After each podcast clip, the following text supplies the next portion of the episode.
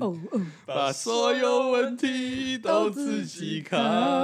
好啦，各位心太软的一条龙们，社畜们，社畜们，我们 最近工作又是一条龙，对，欢迎，你就是那条龙，对，各位一条龙，欢迎来到摩托肉啦，我是少佐，我是孔雀，我是 J。对，我们刚才其实应该要唱别首比较配合今天主题的歌，不过我觉得一条龙。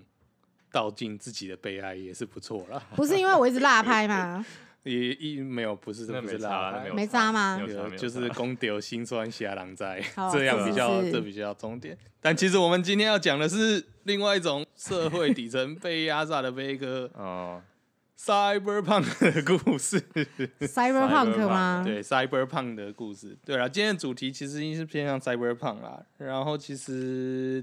这真的是最近，因为那个那个游戏《Cyberpunk 二零七七》出了嘛，嗯、然后其实很多相关的 Podcast 啊，相关的频道其实都有在做这些的东西。你没有解释为什么 Cyberpunk 跟底层有关系？其实其实就是就是会从 Cyberpunk 的定义开始讲起啊。其实其实很多人 Cyberpunk 已经被定义过了，就是已经被定义过了。那你知道反乌托邦就是一定会有 Cyberpunk 对对，其实我觉得 Cyberpunk 是一个八零到九零之间特有的产物，那个是那个时代氛围之下人们对于未来的设想，然后还有基于现在的科技发想出去去虚拟出来的世世界跟幻想了，而且很衰的是，我们看起来真的是往这个方向在迈进。对，虽然说我虽然说我觉得还是有一些细微的差别了，对啊。当然不可能预测到百分之百喽，但将近百分之百了。对啊，我觉得快了。你觉得快了吗？那那既然反乌托邦，我可以定义一下。什么？反乌托邦就是吃泡面用 iPhone，看着 iPhone 笑呵呵，习近平也笑呵呵。你说了一个笑话，习近平就笑了。对，这就是反乌托邦世界啊，就是一直被科技监控啊。哦，对啊，因为既然大家都在讲的话，那那个。我们这三只老狗要玩出什么新把戏哩？我其实比较想要讲攻壳，哎，虽然说攻壳就是近几年来，自从某部不存在的真人电影出，不存在，不存在的 movie，没有这个东西，没有这个东西。你要不要讲一下你老婆说了什么？我曾经就是耐不住潘朵拉的盒子，在 HBO 重映了某部不存在的攻壳侦查版。我看了大概五分钟，被我太太发现。你有看完吗？没有，就没有。他就是他就是他就是这样，我就是窥探了一下潘朵拉的盒子，窥探了一探了一下，然后他的婚姻陷入了危机。对我太太说：“我要跟你离婚。”我觉得我被背叛。对对，这就是资深工壳粉对于攻壳真人版电影的看法，就是它不存在，它不存在。我有看完的啊，你有看完？其实我有看完，我跟我妈妈一起看的。我有看完啊。我妈说，我妈说这仨小没有啦。我妈说这在干嘛？我看不懂。我可以给你一句，就是我看看完的心得。素只是绝亲？没有，不是，不是，不是。没有，我说我的心得啦。攻壳它英文不是说 Ghost in the Shell 吗？对，攻壳真人版就是只有 Shell，没有 Ghost，没有灵魂的东西。对，那就跟冲梦真人版一样啊。没有，没有，冲梦我是没看过，但是听说还蛮好看的。冲梦反应不错哎，因为我当初冲梦是在高中的时候看，然后。为了要今天要做这，我又去把《冲梦》借回来重新套看了一遍。嗯，然后我发现其实一样啊，《冲梦》的电影版的确没有很做的不错。嗯，但是其实《冲梦》的也没有灵魂，灵魂也不在里面。可是，可是那个你说的那个不存在的那个真人版，嗯，它不只是没有灵魂呢、欸，它连壳都做得很烂啊。它是绝情，没有，我觉得它壳做的很好，就是那些单纯的美术。对他的视觉画是做的不错的，我觉得他美术很好，因为他好莱坞嘛，他有钱，他们有些动画什么都做的很好，但是他没有灵魂，钱砸出来的东西不值钱啊。对啊，就是他最后竟然只是绝亲，绝亲的那个，就失去意失失去记忆的绝亲。其实。如果你是讲，我觉得就从攻壳全部的系列开始讲起好了啦。因为其实 Cyberpunk 真的很大项，可以讲的东西很多。比如说你西方你有银翼杀手，嗯，你有银翼杀手，你有机器战警，你有骇客任务，嗯，然后东方你有冲梦。你只要讲到银银翼杀手，我就会想说银翼杀手，银翼杀手，要要开十八禁了。你这 哪有银翼杀手？哪有哪有十八禁？很好笑哎、欸，这是一个冷笑话，好不好？是 English killer。对啊，银翼杀手。然后你有骇客任务、机器战警，这是西方那些通常被拿出来嘛。然后东方通常会讲的几个就是攻壳嘛，然后冲梦嘛，然后阿基拉。虽然说阿基拉有些人觉得不不是啦，但我但我觉得、啊、为什么？他们觉得就是阿基拉对于还不算 cyberpunk。嗯，对，就是如果你是比较显外显一点，就是阿基拉对于肉体改造这件事情啊，就是所谓这种机械置入，你的科技跟你的本身肉体的这种的交错比较少。虽然说它比较有反托邦、反乌托邦，比较像反乌托邦之类的。嗯，对我自己还有看过一个，就是以前卡通台播过叫奥美蒂的那个，那个也很标准三，我完全没听过。对，这这个他那个就比较像是。所以我刚才说，就是八零到九零是一个 cyberpunk 的的蓬勃发展的期间，因为那个年代人们对于电脑想象，特别是电脑科技，嗯，然后机械科技，他们觉得这个东西逐渐会跟你的精神意识上会有很大的冲突，嗯，哦，然后你要怎么定义你自己，然后。通常 cyberpunk 讲都是这都是这些啦，自我意识、啊、自我的意识的存在，啊、对。然后当你透过机械手段去获得永生的时候，你是否还是你诸诸如此类的这些？那个叫什么什么特特修斯之船特修斯之船吗？当你、哦、当你一艘船所有东西都换新了，你还是那艘船吗？嗯。所以我觉得那是一个八零九零年代特有的，算是那种焦虑或者是对于科技的害怕或反思。嗯，然后说去产生出来的东西，然后也包括说企业的扩展，因为那个时候大家也逐渐意识到超大企业的存在嘛，嗯、超级企业的存在，所以去对于未来的发想去弄出来的。然后很不幸的是，这些发想看起来都成真了，越慢慢的成，慢慢的成真。我觉得是慢那个温水煮青蛙，对啦，然后大家会慢慢的接受这些东西，但是等到你回头过来之后，发现你已经身处在这个世界，对，你已经身处在这个世界。而且就是我我得说，就是这种 cyberpunk 攻壳，就是也影响我人生的选择很重要啊。对，就是我以前其实是一个机械宅，就是我我的我很早期小时候的目标就是说，我要进入可能是车子或是机械类去发展。我要往那种机械系、电机系发展。对对对对对对对对对对对，就是常见的理工仔。后来看了《工科机动》，就会觉得说，哇，生化科技，生化科技好帅哦。影响了你的一生，所以就念生科，一生科科，导致我后面一生科科。你现在也还好，没有啦，你走出一条自己的路了。对啊，就是前阵子有人家说什么，你你看了有一个在网络上的讨论说，你看了动画之后做过最蠢的事情。我回、呃、回应就是说，哦，看了工科去念生科。看工科为什么会读生科？生化科技，要觉得跟生命科学有关系啊？因为其实，在生化科技跟生命科学有关系吗？这是一种两两种科技的结合。其实我后来读了之后，我才发现就是根本上的差异。差异在哪里？对，就这有跟我刚才说，就是科技走向的不一样，有一些差别。就是在工壳世界里面，他讲的很多就是异体这个东西，就是你说异肢嘛，异肢异体，那异肢异体就是人造的。躯体是，嗯、然后你你透过就是人造的躯体，你可能你的脑是原装的，但是你身上都是人造的机械的骨骼，然后人造的肌肉纤维和人造的循环系统，嗯、去创造出来的一个新的身体。嗯、然后你借由这一套身体，你可能达到军事的用途或是永生的用途，嗯，诸如此类的。对，那个时候你会觉得哦，科技的科技、机械科技或是电机科技跟生化去结合所发展出来的。世界是长这个样子，可是高中生的想象。对，可是我去读了生科之后，我发现就是在生技上面，如果你是要在业界的话，这个东西其实比较像做所谓的医学、生医、生医或是医学工程。嗯，这个东西其实是跨领域整合。是啊，这东西如果是。其实是要念电机系的生医领域啊，对，它其比较像是说你去念，还有生医的，对对，你比较像是说你去念电机系，我主宰真是什么都不知道。你 去念电机、念机械，你再去涉猎生化方面的知识，去跨领域整合。对，那如果你是所谓就是从生科出发，对，就是我们当年生科起飞，两千年生科起飞那些的话，它其实是很纯。偏向分子生物或者是生化对啊，因为其实对啊，你们那是生物学类对，的，它它也是生物科技没有错，但是它的本位是在生技，就是在生技这上。所以你就是选错了嘛，你要去二类，就去了三类，对，这就是我们教育制度里面在你还多考了生物，你好可怜、哦好可怜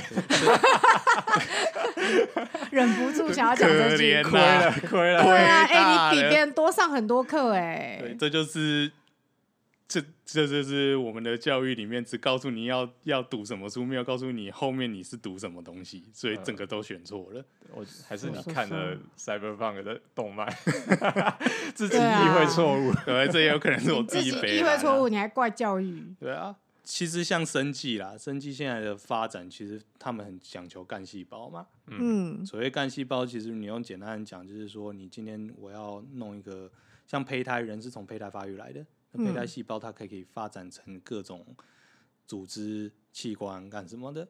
所以如果今天你一个成人，你想要一个新的身体，也许你去透过干细胞科技，然后去培养一个新的肉体凡胎，嗯，然后再把你的脑移植过去，这个其实比较像是生技这边的目标，嗯，跟医学工程那边意志你要做一个电子强化对强意志的概念，这个目标其实是不太一样的。对啊，你应该当我的同学才对。你们就应该一起去那个啊工科大楼上课。，对，对，结果我们不是，对，就是这样子的差别，导致没关系啦，我都在文苑鬼屋了，有什么关系？对的，东华文苑好可怕啊。不是啊，哎、我跟你说，我那天跟孔雀在聊，就是我有跟他说，哇，工科很宽敞明亮，厕所都有卫生纸，好开心。结果他竟然跟我说，不是应该都要有卫生纸吗？fuck，文院没有啊，文院要自己带啊。你现在知道预算上的差别了吧？我们不是我们不是创校就有个科系吗？我真的很恨呢、对啊，而且你们还是特色科系。对啊，真的是他真的很看不起文学，你们 可能预你算不们以后够吧。会为了文学而哭。理理院你们有有吗？理院哦、我很少在理院上。理院我不记上大得了，因为我去工科会上英文课嗯，啊，真的都有卫生纸。有啊，可能是公院比较新吧，预算比较多。为什么你们做了什么？你们你们为学校做了什么？你们可以拿那么多卫生纸？搞什么事我知道啊。超不爽的，妈的！鄙人母校号称综合均衡发展、创新卓越的大学，没想到还是在预算上有大小眼。不知道现在有没有改进？对啊，哎、希望那个校友告诉我，现在文院的厕所有没有卫生纸？我好想知道哦，如果有的话，很哀怨呢、如果有的话，就是有一个大进步。对，如果有的话，就是只能说文院大要进。现在系主任干得好，好可怜。只是为了卫生纸。OK，可是哎、老实说，我这样在旁边听一听啊，我觉得你还是要先定一下什么是 cyberpunk、欸。因为虽然说那个孔雀有说我其实看了很多 cyberpunk 的东西，可是其实我根本没有意识到那是 cyberpunk。我觉得 cyberpunk，我刚才就讲到，就是八零九零年代他们对于自身意识的质疑。对啊，那可是现在不是很多人都还会看吗？对啊，对啊那是因为这个焦虑的延续吗？还算是这个东西焦虑延续，就是科技的进步会影响到我们自身对于自身意识灵魂的定义。是怎么样是你？所以我们以前都是想所谓“我是故我在”，哦，然后但是我是故我在没有人很多，没有很多人都会讲这句话。我刚才想说你在说什么啊？你这个理工仔？那我重新定义好了啦，我重新定义。哦，我没有，我觉得我想我可以简单讲，好好，我觉得就是你简单讲，拜托。灵魂跟科技的关系。所以你的意思是说，虽然外在的东西是可以变的，嗯然后但是这些东西会不会改变灵魂的本质？对，其实要讲是这个而已吧，对吧？对。好，我刚才想说你到底要讲什么？我真的想很久。我刚才想说哇，但我觉得 cyberpunk 大家喜欢，你就觉得还有一种就是单纯的美学，就是身体可以被改造到什么地步啊？对对对，这种可能铠甲控啊、机械控之类的，对啊，或者说我的手臂可以伸长或者什么之类的。可以发出一个大炮。所以我才说这也很八零九零，因为对，现在就是对于机械的崇拜是那个年代那那个年代特有的、啊，嗯，对啊，你所以你现在没有机械崇拜我我说说白了就是你你看现在动画机械机械人动画比例占多少？越来越少了，跟跟以前的哎、其实现在动画的那个趋势我还真不知呢。异世界番啊，哦，现在一直转身是不是？对啊，就是说你的题材背景的话，像现在异世界番或者是像鬼灭这种，就是它不是以机械人作为很重要一个元素的，这些这些动画其实越来越少了。鬼灭是很传统的传统，我觉得它的它是很古典叙事的嘛。对啊，对对对对对，就是不太一样。嗯，所以那那那所以回到最一开始，为什么要讲这个话题？既然你说大家都讲了，因为好玩，有兴趣。而且 好不弱，我刚感受到动摇的少佐，他的灵魂刚刚被我动摇了，突然心虚。对，呃，因为呃，因为我想，没有就想讲、啊。好，你说啊，而且、就是、我就想听出有什么。我想讲，我想讲一些相关的补充啦。其实我想要讲的是说，最早一切起源就是四郎正宗画的这部漫画。对，对，四郎正宗他其实他大概就是在八零年代八五到九零的时候开始红起来。然后他最早画这个，其实他最早第一部漫画不是《攻壳机动队》，是叫《Apple Seed》和苹果核战。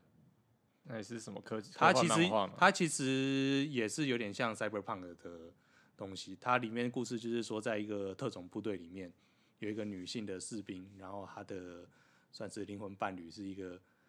机器人没有，是也是一个真人，但是因为战斗的关系，全身都爆了，所以就把脑移到一个全机械，长得也不像人的，那不就是那个机器战警吗？对啊，类似机器战警。Robocop。所以他其实很早，他其实很早就对这种科技设备就有很多的想象了嘛。然后对，然后像苹果核战大概是一九八五，然后攻壳机动队开始连载大概是九零，差了五年。可是他。在那本漫画里面，他就已经有大量他对于未来的谍报、嗯、未来的网络会怎么发展、未来的骇客会是怎么样的形态，他其实，在漫画都有非常多的。我觉得他厉害的点就是网络这一块，对，因为以前网络根本就没有发展到现在这个地步，然后他却可以把这个对于科技的想象、对于网络未来时代会发生的事，全部都想象出来，而且还很准，重点，是很准，对，对。但是其实我觉得。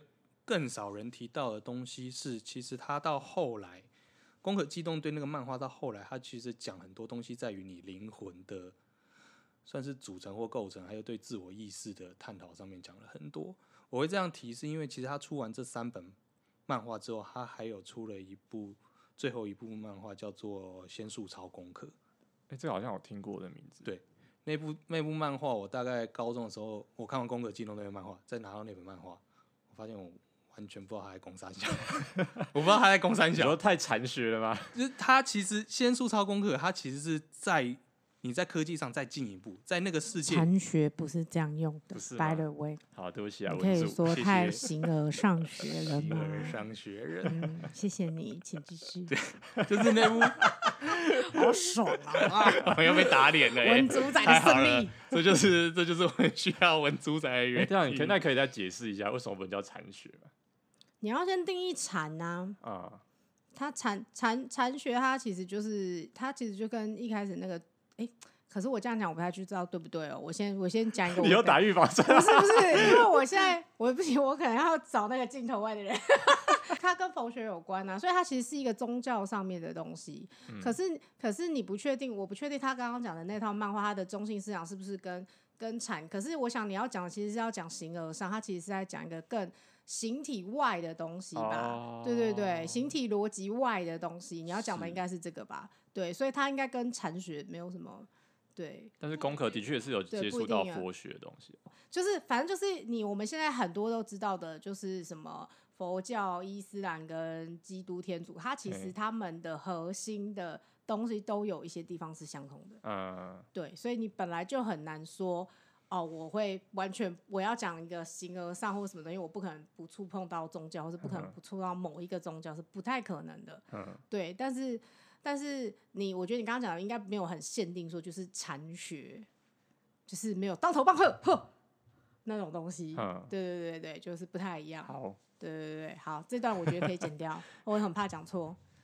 我的我的我的文主宰的文主生的胜利就是突然讲一讲要心虚，奇怪，不要心虚啊！刚刚深刻又心虚呢。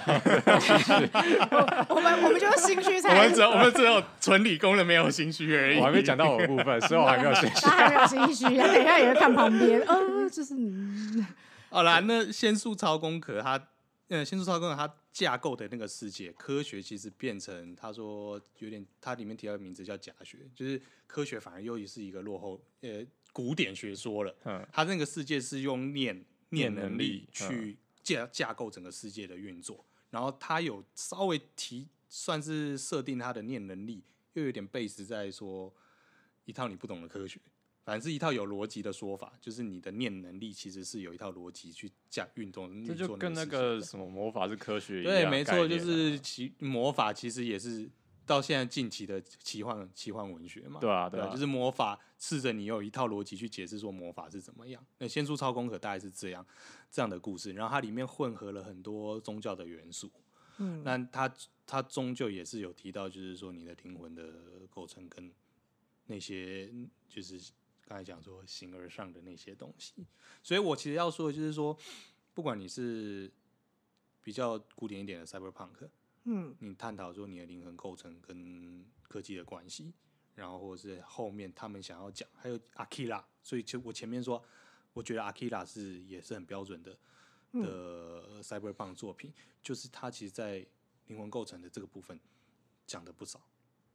嗯，对，讲了不少。虽然说它里面的世界对于肉体改造的东西比较少，但是它其实也是一个，我觉得算是带有一部分的宗教色彩的东西。虽然说你觉得 Cyberpunk 理论上要跟宗教完全撇开，但是你往深的去探讨的时候，你会发现有一些东西是有同质性。没有啊，因为宗教就是宗教的来源，它就是要来治愈心灵的啊。对啊。所以你只要讲到任何心灵层面、生命定义的东西，它不可能跟宗教脱节。哦，对啊，对。好像是哎、欸，是不是 文主仔来？我还需要文主，就是来告诉大家这件事。就是你去看阿基拉电影版，他用了很很不少的，就是宗教音乐元素。当然，当然在这里面，然后包括就是后来就是铁熊，铁熊整个大暴走变成就是邪神的那个时候，其实那都是有有意向在的。那像攻壳里面，他最后跟将电影版他跟傀儡是合体在，这应该没有爆雷吧？一九九五年东西，抱歉，我没有看。哦，那那去看啦，这还真的。其实《攻壳机动队》的电影版也是也一样，它像傀儡窑，傀儡窑就很标准，就是日系的传统音乐，传统宗教音乐那种感觉。然后他最后跟傀儡师就是一个超高的、嗯、超高等的 AI 生命体，嗯，意识结合，然后诞生出了新的资讯生命体。嗯、这个东西其实蛮也蛮宗教的。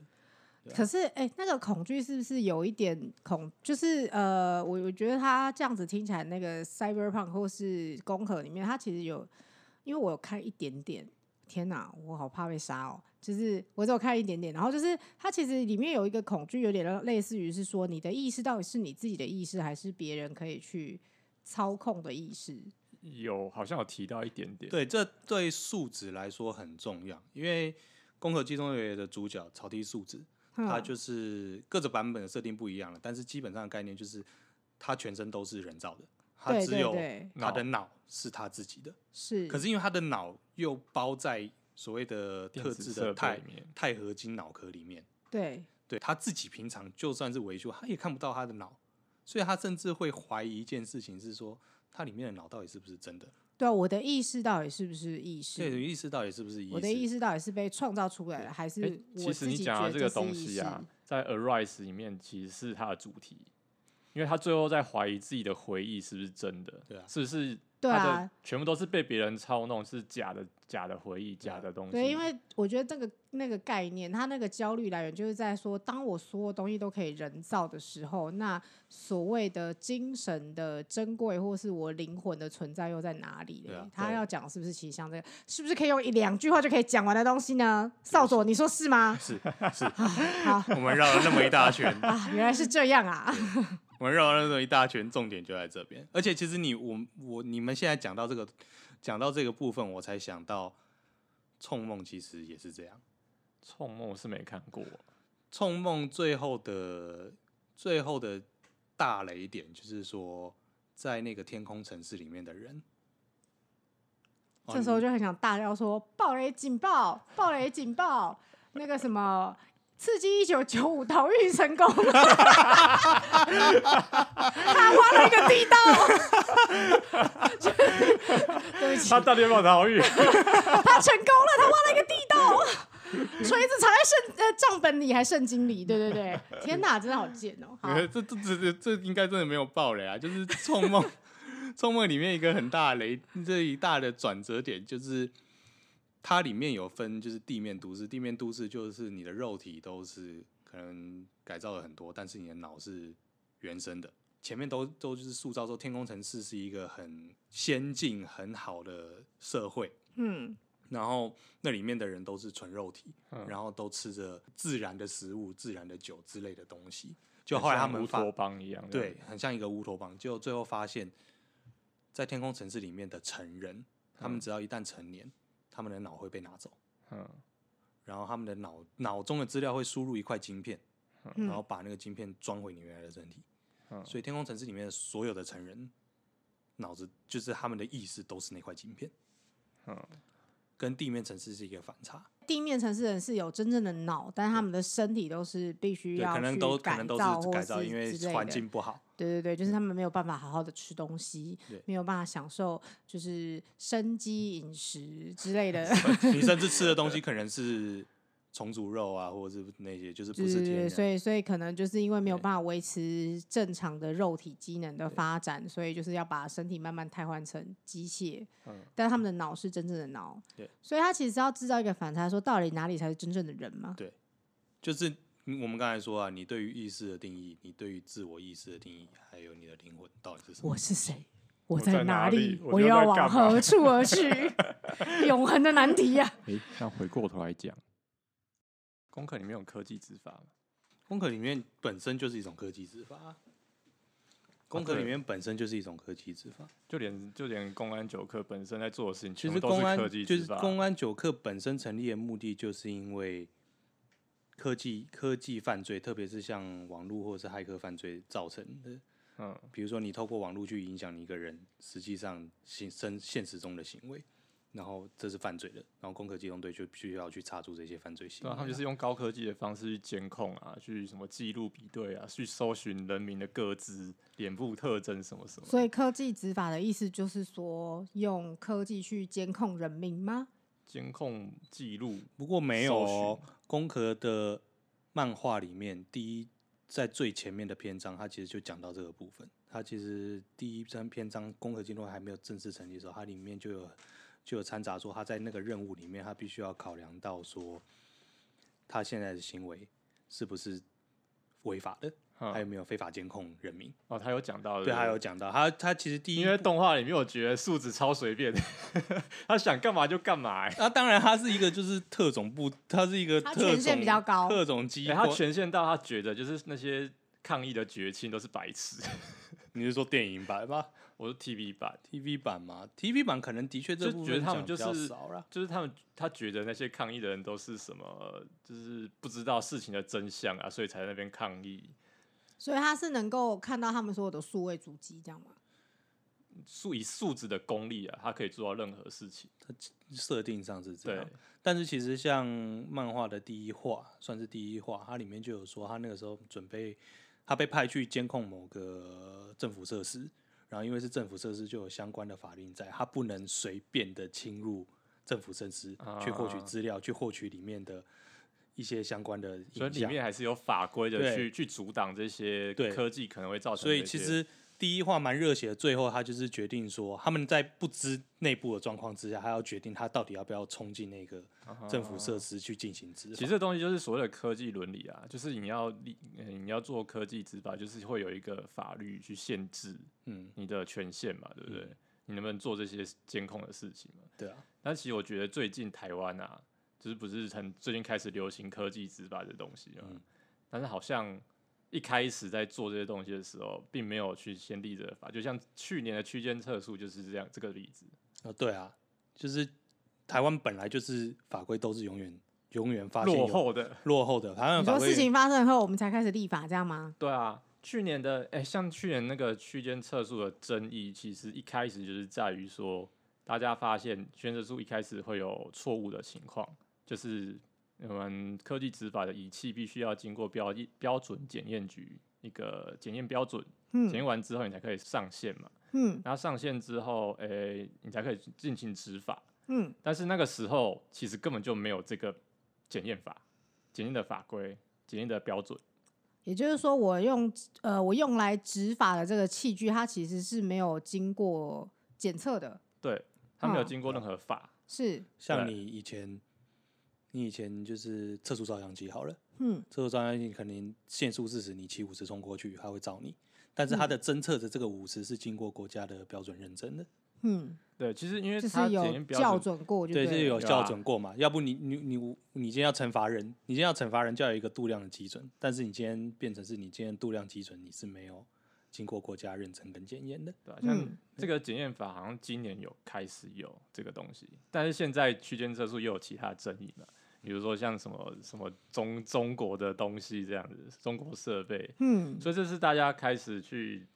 我觉得这就是科技执法会带给大家的恐惧，因为以前你超速，你被照相机照违规的瞬间，它才会照记录下你违规的东西。嗯，那如果你你现在是区间测速的话，你在进入限制速度的那个区间的时候，你的轨迹行踪、你的车牌、你所有的你在这之中的一举一动，你就是被监控的。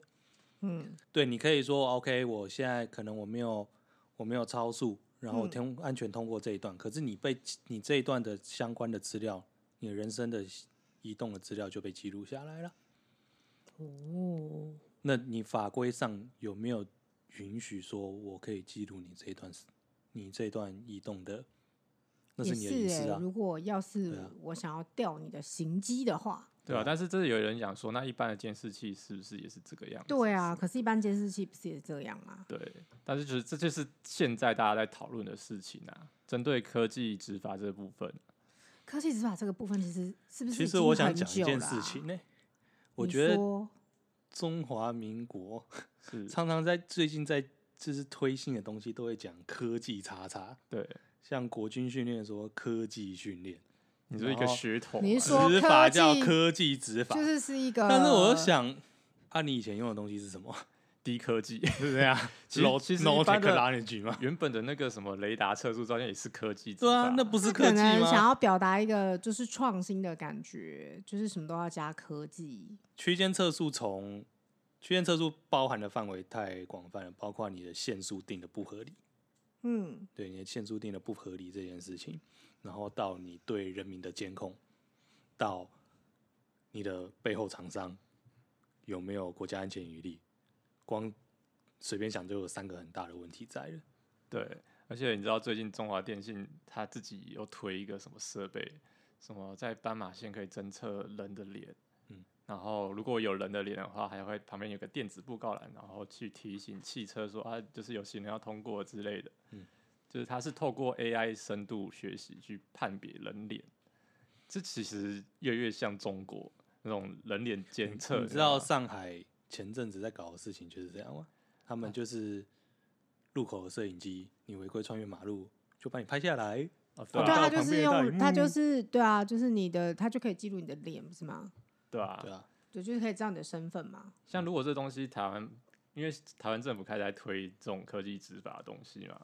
然后可能会大家觉得说啊，好棒啊，就是越来越高科技，感觉很厉害，好像台湾很多违规，然后可以利用这个东西来阻止违规之类的。但我觉得这就是一开始我们讲的，这是温水煮青蛙。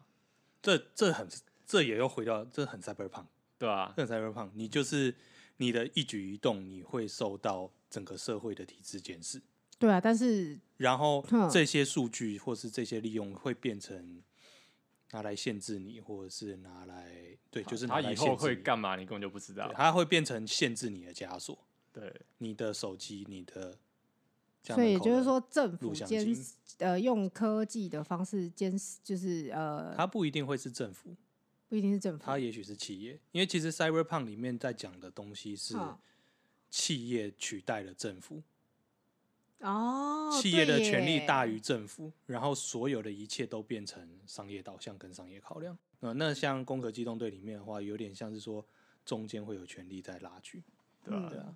其实那时候去建议测测速刚开始的时候啊，我第一次脑海中浮现就是《关键报告》这个电影，我觉得超像的、欸。小时候觉得看的时候就是一个超炫炮的科幻动作片，嗯，就只是这样而已。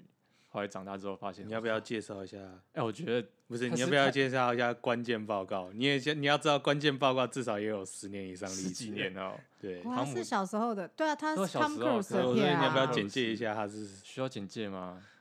就关键报告，他是讲、啊、一下。嗯，关键报告，它其实在讲，它里面有个设定，就是它里面有个预测杀人犯罪的一个完美系统，就是犯罪防治防御局。对，然后有汤姆克鲁斯是一个警察的领队嘛，嗯嗯，对，然后他他只要有诶、欸、透过这个系统，他可以去预防犯罪。嗯、那这个犯罪并不是说真的有杀人还是什么的，他是透过一个先知梦到的梦境，然后知道说某个人即将会犯案了，然后他就去带队，然后冲进那个人家里，从天而降的麦当劳欢乐颂。然后直接冲进你家，外送到你 家，外送到你家，你你即将要犯罪了。对，然后预防性羁押，对对对，哎、欸，超可怕的。那时候觉得哇，好帅，汤姆斯汤姆克鲁斯从天而降的汤姆克鲁斯把你抓走。现在想一想，超可怕。你看，这就是成长，这就是成长，成长。对，小时候觉得哦，极大权力真帅，现在觉得哦，极大权力真可怕。可是这部片其实就是有在讲这件事情啊。对啊。而且他其实一开始他有一个很重点的说，这是一个完美的系统。对对，所以他大家都会相信这个系统，可以帮助你的生活变得更好。是对，但结果发现后来这个系统是有问题的嘛？其实它是有缺陷，它是有缺陷的。对，它其实并不是个完美的系统，所以你导致你前面预防性羁押那些人，可能有些人根本就不会犯案，他可能就是无辜的，完全是一般。我觉得他要讲的应该不是，就是应该是说，他是说这个系统的运作是完美的，没有错。但是这个系统有可能被利用，因为它其实这两个都会有，就是因为你系统不完美，所以你一定会有漏洞被人家利用。哼，这是一个连带的关系。其实我要讲的是，就是。这世界上真的不存在完美的系统，就连什么微软啊、苹果啊，没有微软，或者是或者是甚至是 NASA 工程师，我想全世界工程师没有人敢跟你说说，我做出来这个产品、这个系统超完美，不可能，完全不可能。这个世界上本来就没有完美的东西，可是只有在不断的校正之中，才能让这个东西趋近于完美。对啊，而而且也要经过一些法规去认证。是啊，就是不断的规划跟校正。你知道你们刚才讲的这一段，嘿。骇客任务第二集啊，花了大概十分钟就讲一模一样的话，真的吗？哎，我完全忘记了，真的吗？谁讲的？谁讲的？就是那个母体啊。你说跟他在小房间对对话，对那讲的那一段没有人在攻他小的，就是你们刚才在讲的啊，我完全没有意识到，完全没有意识到。他那一段就是在讲说，电脑也想要创造一个完美的世界，完美的系统。就发现这个每创造一个，就会有不停的缺陷出现，啊、他们就最后变成不断的轮回修正，再回新生。对，但是我觉得就是这是一个过程，但是一定要有校正的过程啦。对，其实我要讲的是科技执法这东西啊，科技本身就会一定会有缺陷，嗯、它会可能会误判。所以如果你就是一般民众，如果你真的很认可这个东西的话。你可能会到时候会遭受到的，就是你可能没有做这件事情，但是你却被判违规，你要罚钱，甚至你要坐牢。可是这个就是，这个就是又牵扯到，就是有点像是素养的东西啊。就是说，我对这个东西，我是不是能够很有概念的知道，说这个东西我不能完全信任它。对，或是我对这个东西要有一个想法，就是当然不是说。防御或者说抵抵抗，但是就是说，我要能够知道说这个东西不是完美的，这个东西就是这又牵扯到教育的问题。这其实有个重点，我觉得是科技执法这东西，它应该只是个辅助，它不是主体。嗯、嘿，它像右手一样嘛？对，左手但是还右手？不知道，左手只是辅助，还是右手只是辅助？完了，天哪！那看你是右撇子还是左撇子。哎呦，哎呀，好好好。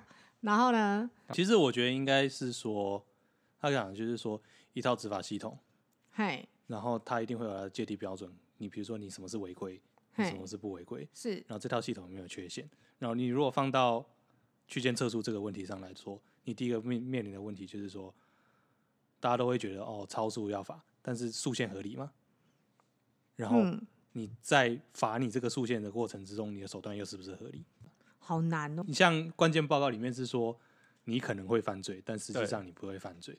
那如果你套用到区间测速，就是说，我觉得你骑你这段路骑四十公里以上很危险，嗯、但实际上它搞不好根本不危险，因为政府定这个规定啊，它是它是合理的嘛，合理的嘛，对啊，就是你定定规定这件事情是合理的。他画那一条线在哪里，是由他自己去画的，他甚至没没办法由国会、由立委去去呃监督，他可能直接某个局。某个处，他就可以自己定这个规定，说啊，你这样是违法的。哇呗，哇呗，哦嘿，我跟你讲嘿哦，少年人开车拢较紧呢。哇，底我迄个底快速道路，哦，我紧开到六十呢。突然进到这个剧情，开到六十，哦嘿，车开一定开到八十，我跟你讲。啊，怎么他他说他八十，怎么知道的？对。对，用他的心眼。对，然后这个阿伯可能是就是公路总局的某个人，或者是警政局的某个人，哦、或者他认识公路公路总局的某个人。对，然后回去就说：“哦，我跟你讲，嘿，一段路一定要洗澡，唔通啊，唔通啊，一定要洗澡，哇，要按叫安全，就会的啦。”好，大家都很懂。有地下电台，这样讲，这样讲就懂了哦。Under table，好，可以理解。因为其实有些时候是你的规定，或者是你的。教育的工程是可以解决这些非常低科技手段的方式就可以解决的事情，但是现在政府啊或者警察他们都想要用所谓的高科技的方式去解决，那一般人民觉得觉得说啊高科技好厉害，对啊，可以说服我，对，说服了大家，所以允许这些东西变成了主体，是，这这是我比较害怕的东西。因为我是，其实我是出身电机系啦，是对，工科的朋友，对对对，但是我所以我知道说，就是这种科技的东西啊，绝对是很多的缺陷，它会有很多误判的情况。有，我最近深刻体会到这件事情。深刻为什么？就是没有没有没有没有没有要谈这件事情，就在工作上深刻的体会到科技误判这件事情。对，就是很很多 bug 吧，对不对？没错没错，debug 好累。对。所以它只能当做一个辅助的东西啦，比如说像区间测速啊，它最终的它想要防止的东西是超速嘛，嗯，那超速。但其实去年我我这个时候就插个数据，一百零九年一到十一月，A one 就是伤亡当当下伤亡的肇事统计里面，嗯，超速造成的原因只占五 percent 而已。那大部分 per 大部分大，其实它其实是大概是。超速失控加上超速失控加上未依规定减速造成的，就是伤亡事故只有五 percent。对，那最大 percent 是什么？最大 percent，其对其他过失，其他过其他驾驶人疏失。那这个其他里面就有很多的空间了。对啊，那第二是什么？第二的话是未因规定让车。占了十四，所以其实重点还是在驾驶人的素养上。所以你对，所以其实你会发现你，你你拿这个数据出来，你就会会很尴尬，是说哦，我们说他们一直在超速超速这件事情下很多心理，但其实你超速对于重大事故的占比，其实只占了五 percent 而已。对，加起来五 percent。所以重点是不是要提高拿驾照的难度？这是其中一个。哦，对，其实他讲的是。因为刚刚讲到它是只有五趴嘛，五趴子你就下了这么多几千万的预算去买什么区间测速仪器啊，或者其他的一些科技的东西，对，至少几千万嘛，你就是为了解决这五趴，那你其他的那些东西，可能把这几千万拿去花，花费在其他的用途上，可能比如说解呃解决一些道路工程啊，或者甚至标线啊、红绿灯啊什么那些，甚至你拿去什么呃监理站的考驾。考驾制度嘛，嗯，去改善这些东西，其实都非常方便，非常简单。这些钱应该再花多一点都可以，对，可以做很多事。但你却把这几千万拿去花在这五趴上面，你想要解决这五趴的问题，就是五趴仔，对，就是想要解决掉就这五趴仔。但其实其实有更多趴数的东西，其实而且我觉得是更基本的东西啦。对，而且而且这种东西它一直。每天大篇幅的在社群媒体网站上这样子下标题啊，说超速。对啊，为什么为什么那么在意五趴仔？就是，所以这才会让回到 Cyberpunk 的议题。是，还是你的意思是说，组织组织要告诉你的不是那些的真相？哦，你的意思是说，他们其实有点想，他们为什么要？他们会有他们的目的，这么尽心尽力的花这么多钱，他们会更新这些设备，对，真的只是为了那五趴仔吗？对。哦。哦，天哪！Cyberpunk，我好像学到了一些什么，我好像知道了一些什么。好像阴谋论者又不知道，对啊，哎、欸，这超地下电台的那个布条，把它挂上去。在很多 Cyberpunk 的故事最后，就是主角走到最后，发现了组织不想告诉你的事情。哦、我就是那个主角，文主宰，文主宰今天被两个地下电台的主持人洗脑了。好了，那今天差不多就到这边，这一集差不多就这样了。啊，好好，我是少卓，我是孔雀，我是 J，谢谢大家。感恩罗拉，拜拜，罗拉。